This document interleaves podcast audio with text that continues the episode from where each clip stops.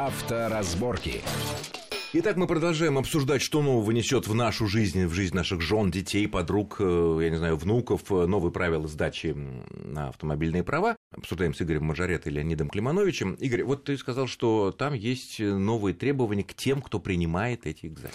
Значит, раньше были прописаны очень общие требования. То есть это должен быть сотрудник ГАИ, имеющий права. Чистый воротничок, нет? Э, нет. Сейчас, значит, написано офицер, значит, с высшим образованием, не моложе 25 лет, имеющий права в данной категории не менее трех лет. А что это для нас, ну, скажем, для клиентов меняет? Ничего это, к сожалению, не меняет, потому что, э, ребят, надо говорить вот на сегодняшнем уровне. По всей Европе сейчас уже есть новые нормативы, общеевропейские, по которым преподаватель автошколы и экзаменатор – это отдельная профессия. Это совершенно отдельная профессия, так же, как экзамен по физике принимает учитель физики, там, условно говоря, то э, экзаменатор – это тоже человек с, с определенными навыками. Более того, в двух странах Европы, в Норвегии и Венгрии, это уже отдельная специальность в университете. У них этим занимаются гражданские лица, не полицейские.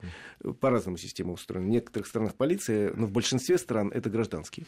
И это отдельная специальность, потому что, вот посмотрите, у нас некий средний экзаменатор, это, в общем, задерганный, скажем так, майор ГАИ, у которого идет поток, вот Леня сказал, сегодня 20 минут он должен, и следующий, следующий, следующий, и, и не у всех руки растут откуда надо у этих курсантов. И не, не, да, если растут откуда надо, то они дрожат еще от да, страха ужаса, не от да? всех пахнет розами и так далее. В общем, к концу дня он тихо ненавидит вот этого человека, который садится сдавать экзамен, если это учитывая сегодня 217-й там сдающий, он его просто тихо, а может и не а очень тем более, это бесплатно, потому что предложение ГИБДД, чтобы брать пошлину за экзамен, вроде не прошло. Да нет, там есть пошлина, конечно. Ну, но, но небольшая. Ну, в общем, конечно, э, этих людей надо бы готовить отдельно. У него должно быть как минимум педагогическое образование, если по-хорошему. Ну, да.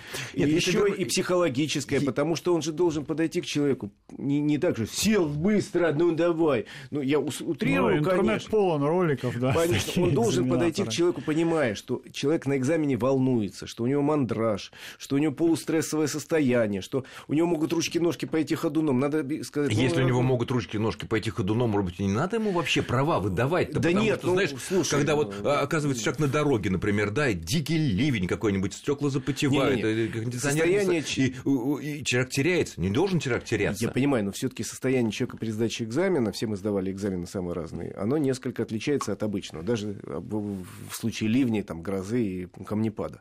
Ну, поэтому я говорю, что это отдельная специальность, и хотя бы, я уж не говорю, что в университетах надо учить, хотя бы надо ввести специальный курс в Европе, например, есть требование к экзаменаторам раз в год теперь проходить отдельный психологический тренинг, когда с тебя будут снимать уже вот эти э, Игорь, установки. ты знаешь, безумно интересная тема относительно того, как в разных странах устроена вот эта система приема, сдачи, обучения и так далее. Мы, я думаю, даже отдельную программу. А, вот на мой вопрос, вот, Леонид, э, к вам, э, на ваш взгляд, стоит еще более серьезно ужесточать? А, ну, что, что значит ужесточать? 20, Делать более сложным. 20 вопросов вместо 5 дополнительных дополнительных. То есть не, я бы назвал это не ужесточением, а изменением требований Нет, это э, сейчас. к, а навыкам. Надо... Нет, я говорю, что надо, да? Так. Надо изменить требования к навыкам, которые должен, перечень навыков, которые должен продемонстрировать кандидат в водители. То есть то, о чем мы говорили. То есть уверенное вождение в различных дорожных ситуациях, э, на различных дорогах и так далее, чтобы он продемонстрировал действительно устойчивые навыки, а не так, что там за это был балл, а теперь три балла. Это принципиально ничего не меняет, потому что вы... они все равно ползают по площадке и потом тихонечко шепотом выезжают на какие-то тихие улочки, и, и, и это имеет очень мало общего с тем, Понятно. Э, с чем они сталкиваются. То есть вы, в принципе, за дальнейшее ужесточение. Усложнение Услож... Ну, обучения, да. да, увеличение и объема. более жесткие и... требования. Ну, да, Кстати говоря, а, вот я обратил внимание, когда читал смс когда мы обсуждали эту тему в течение недели со слушателями, там было особо много почему-то про женщин говорилось, которые вот учатся, молодые женщины, там блондинки всякие, э, негодования, и там один человек написал, объясните, почему женщина, когда выезжает из двора, допустим, направо на основную дорогу, все время включает левый поворотник. Мужчины делают точно а так. А мне кажется, да, мне то, что... это правильно. Нет, это, это нарушение правил дорожного движения. Почему это? Потому что вы делаете, выполняете правый поворот. Зачем вы включаете левый Чтобы поворот? меня было видно человеку, а вас, который... А ваша, не ваша видно, машина не видно. Не видно. Она да темная, в темное время суток шел дождь и так в далее. В темное время суток Я... у вас фары горят. Ну, мало ли фар горят туда, поворачивающиеся фары. Хорошо, в яркий деле... солнечный день зачем это делать? Да, Игорь, объясни свою логику. На самом деле, вот я поворачиваю направо, я все время, я имею в виду из двора, из прилегающей территории, я мигаю лево, потому что тому водителю... Ты хочешь обозначить, правильно. К тому водителю, ему все равно, куда я поворачиваю, направо или налево, я могу сейчас выехать, и я должен быть виден. Ну, только теперь, подъезжая к обычному перекрестку, люди тупо включают левый поворот и поворачивают направо. Нет, Но это нет, совсем нет, нет, странно. Нет, нет, не надо. Не это надо они пере... так привыкли, нет, потому нет, нет, нет, не надо передергивать. Я, это, я не передергиваю, я это видел много раз, и я эту Б- тему Бывает, поднимал. если девушка э, при подъезде бегает пошло... налево, не значит, что она поедет прямо. Да, и, и мальчик тоже. Это самое. Это все пошло э, с выездов, вот с, с примыканий, допустим, на скоростную дорогу, когда вы, условно говоря, по развязке поворачиваете направо, выезжаете на при... Э, дорога сливается, то есть не перекресток 90-градусный, да. а просто вот примыкание, да, вот, ну, клеверная развязка. Кстати, абсолютно правильный пример. Стопроцентно мы-то поворачиваем как бы направо это и мигаем это, перес... это уже перестроение, вы никуда не поворачиваете. Да. Ну, на самом деле мы ушли в детали. Да, да. детали. это я просто кажется. как, как пример. А, ну, давайте закончим тему э, экзаменов, посмотрим, как это будет э, давайте происходить, там репортаж сделаем, да, надо посмотрим. посмотрим. А, еще одна интересная тема, которую мы тоже обсуждали со слушателями, не пришли к единому мнению, вот хотелось бы услышать мнение экспертов.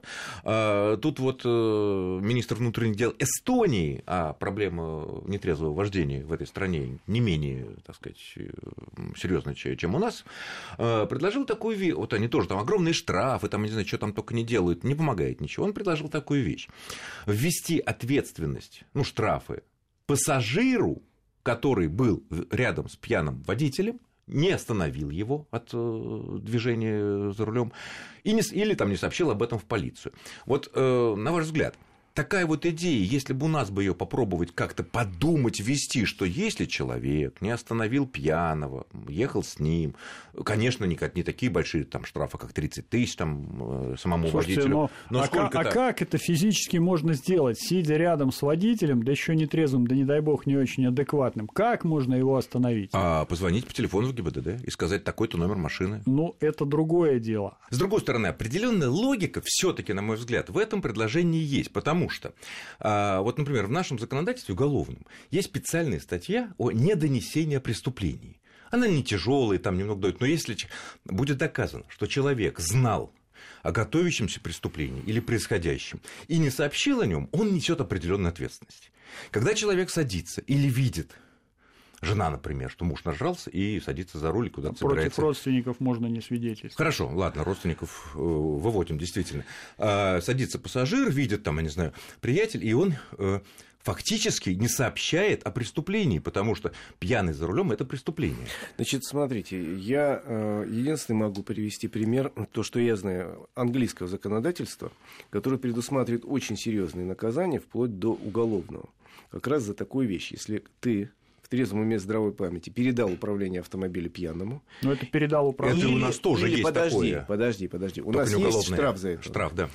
Или передал, или не остановил. Не остановил. Не остановил пьяного человека, который сел за руль не просто на улице, а вот там как-то четко прописано, ну, условно говоря, члена семьи там, или друга. Там, как Даже члена семьи. Да. Прописано в законодательстве и вплоть, по-моему, до двух лет может получить, если этот выезд этого пьяного человека завершился аварией с жертвами, ты можешь пойти как соучастник и получить до двух лет. Есть в английском законодательстве такое. О, а но... как, как остановить-то человека? Э, остановить? Нет. Нет, Леня, позвонить остановить... это сообщить. А сообщить? А остановить Нет, как? погодите, если Леня... звонок зафиксирован, что такой-то человек позвонил и сказал, что, что в такую-то машину с таким-то номером садится так... Нет, э, это понятно. Человек это, это сообщить, нетрезво, прошу сообщить... задержать. Все, и, и никаких претензий. Вот остановить это как раз или попытаться задержать, или позвонить.